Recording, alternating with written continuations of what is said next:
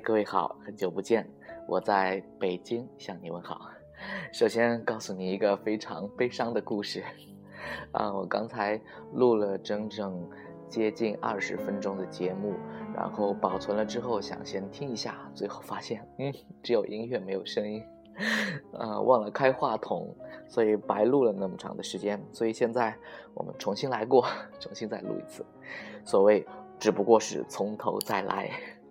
嗯，今天想跟你分享的是一篇长文，呃，它的作者是素有文字鬼才之称的马伯庸。啊，这篇文章有，嗯，有一些年头了，是二零一零年的时候写的文章，原载于二零一零年九月的《人民文学》，并且在当年获得了人民文学奖的散文奖。这篇文章的题目叫做《风雨洛神赋》。啊，人民文学奖散文奖的颁奖词是怎么说的：说马伯庸是不以文字为营生的书写者，在他的眼中，历史并非是给定的叙述，而是遍布悬疑，有待于追问和阐释。他要的不是回答，而是回声。他的《风雨洛神赋》等散文，抽丝剥茧，咄咄逼人，对历史可能性的探究，具有一种。童言无忌的机敏和快乐，好，呃，马伯庸的《风雨洛神赋》和他的许多同类型的散文也好、小说也好是一样的，通过抽丝剥茧、层层推理的一种考据来揭秘、揭示一些。呃，不为人知的历史的真相。当然了，如果你用一种考据学的或者历史学的眼光来看的话，那你就输了。嗯，我们可以把它当做是一种文学上的、艺术上的享受，一种精神上的消遣。好，我们现在就来看到这一篇《风雨洛神赋》。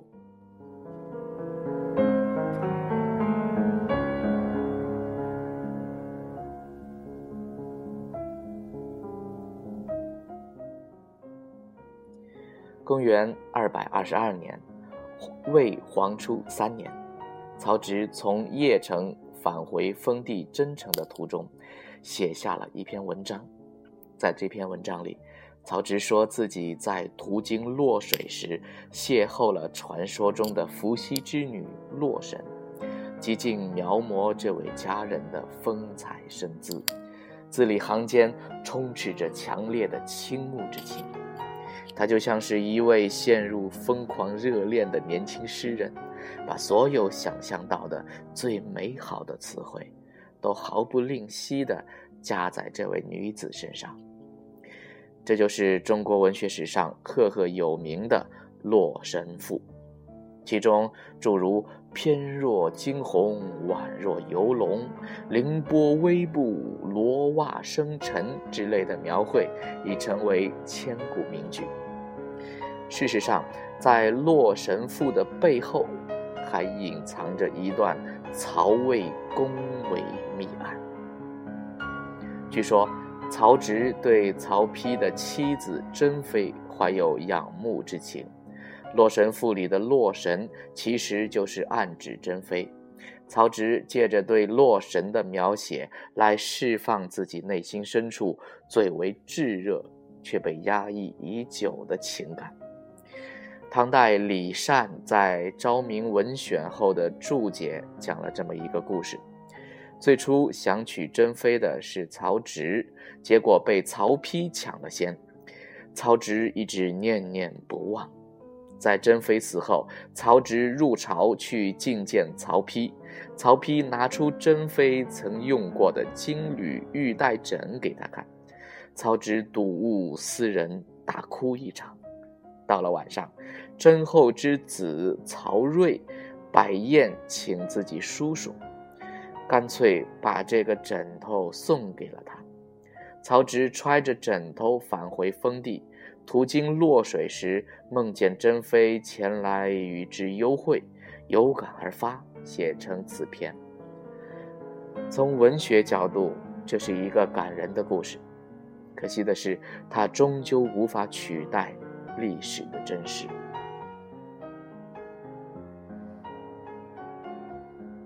历史上的曹丕是个出了名的小心眼儿，对自己的弟弟从来欲除之而后快，七步成诗的故事人人皆知。曹植被他死死囚禁在封地大半辈子，最后郁郁而亡。其他兄弟如曹彰、曹衍、曹彪等人，处境也是一样凄惨。曹丕这种防兄弟如防贼的态度，就连陈寿注史时都有点看不下去，评论说：“待藩国，既自军破，辽蜀皆古树下才，兵人给其残老，大数不过二百人。又只以前过，事事复减半。十一年中而三袭都，常唧唧无欢，遂发即轰。”这样一个男人。如果知道弟弟觊觎自己老婆，不怒而杀之，已属难得，怎么可能还会把老婆遗物拿出来送人呢？何况送的还不是寻常之物，而是暧昧至极的枕头。后世李商隐揶揄这段典故，写了一句诗：“密废刘枕为王才。”可见枕头这东西是很容易让人产生不良联想的。曹丕再缺心眼儿，也不会这么主动把一顶绿帽子戴在自己头上。由此可见，李善变得着实离谱，不值一信。所谓曹植与珍妃如何如何，不过是文人的美好想象吧。我一直坚信，这。是历史的真相。可当我再一次读完《洛神赋》的时候，对这个观点却忽然有些犹豫了。赋中那种情真意切的心绪，那种澎湃浩荡的感情，一千年之后，仍旧让人感觉到无比震撼。实在无法想象，曹植歌颂的会是一位虚无缥缈的仙子，在现实里没有任何寄情。于是我重新开始寻找关于《洛神赋》的一切，不带任何偏见的去审视那段历史。越是寻找，我就越是惊讶，因为。这一篇赋背后隐藏的东西，似乎远远超乎想象。挖掘真相是一项庞大复杂的工程，如果没有一个正确的切入点，就很可能会迷失在史料的迷宫里。幸运的是，我找到了这把钥匙，得以开启了。通往那个时代的大门，这把钥匙就是《洛神赋》的原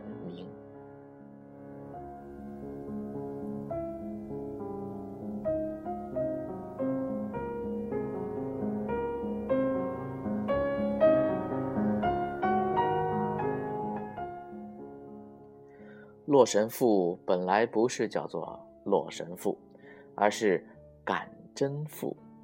历代许多研究者认为，曹植在黄初二年被封真城侯，次年升为真城王，因此赋成此篇以资纪念。这看起来言之成理，可惜却不正确。汉赋之中以地名为篇名的并不少见，比如《二京赋》《两都赋》《上林赋》等等，却从来没有任何一篇是以感。加地名加赋的格式命名的。更深一步分析，真城在今山东西南，曹魏时属兖州济阴郡，而洛水则是洛阳附近，两处相隔十分遥远。曹植在一篇名字叫《感真赋》的文章里，却只字不提真诚，反而大谈特谈渡过洛水时的经历，这就好像在《北京游记》里只谈黄浦江一样荒谬。除非《感真赋》醉翁之意不在酒，别有所感，也就是说，这个“真”字另有含义。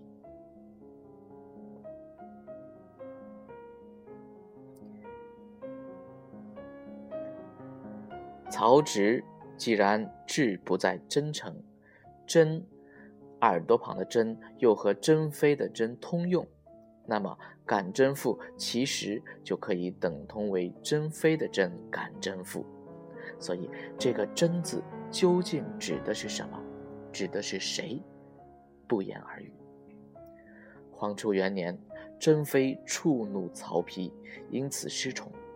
就在同一年，曹植莫名其妙地写了一篇《出妇赋》，中有“痛一旦而见弃，心切切以悲惊；恨无恨而欠弃，道君师之不忠”之句，句句暗扣，似乎意有所指。其实曹植本人没有遭遇什么变故，突然发此感慨，究竟为何？不言。黄初二年，珍妃在凄惨中去世。就在同一年，曹植的建国业者冠军给曹植上了一份奏折，密告植醉酒背慢，结邪使者。于是曹植被贬为安乡侯，次年又被远远地撵到了真城。到底是什么事情，能让曹植心神大乱，以至于醉酒闹事到结邪使者这种事态？同样不言而喻。如果这些证据都还是捕风捉影的话，那么接下来的事实却是明确无疑：曹丕与珍妃的儿子曹睿即位之后，下诏改感贞妇为洛神妇。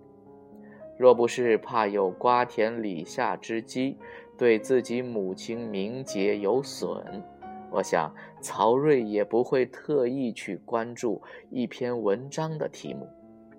可见，曹植写赋借洛神之名缅怀珍妃一事，基本可以定案。李善之说有本可据。只不过他加了太多的虚构细节渲染，反而削弱了这个说法的可信程度。也许这时候会有人要问：你绕了一大圈，除了论证出曹植确实对珍妃怀有感情之外，岂不是一无所得吗？并不是这样，这只是一个开始。现在我们清楚了。洛神赋中的洛神就是珍妃的投影，曹植在赋中表达的是对珍妃的深切眷恋之情。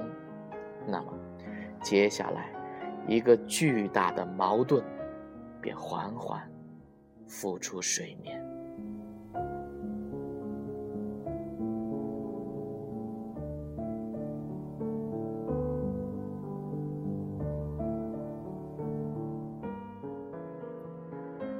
曹丕是识字的，文章写得极好，与曹操、曹植在文学史上并称三曹。曹植在“真真”二字上玩的这么一个浅显的文字游戏，根本瞒不过曹丕的眼睛。前面说了，曹魏对藩王的限制是极其严苛的，稍有举动就会被无情打击。面对这么一个小心眼儿的哥哥，曹植还敢写这种调戏嫂子的东西，莫非他不要脑袋了吗？事实比猜测更为离奇。感贞妇面世之后，史书上没有记载曹丕对此有任何反应，也没对曹植采取任何措施。要知道。在前一年，明明曹植喝醉酒了，建国业者都要打小报告给曹丕。曹植这次公然调戏到自己媳妇儿头上，曹丕居然无动于衷，实在太不符合逻辑。当两段史料产生矛盾时，要么是其中一段史料是错误的，要么。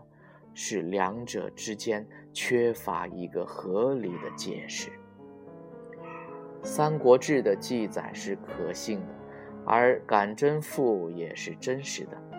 既然两者都没问题，那么只能是解释方法的错误。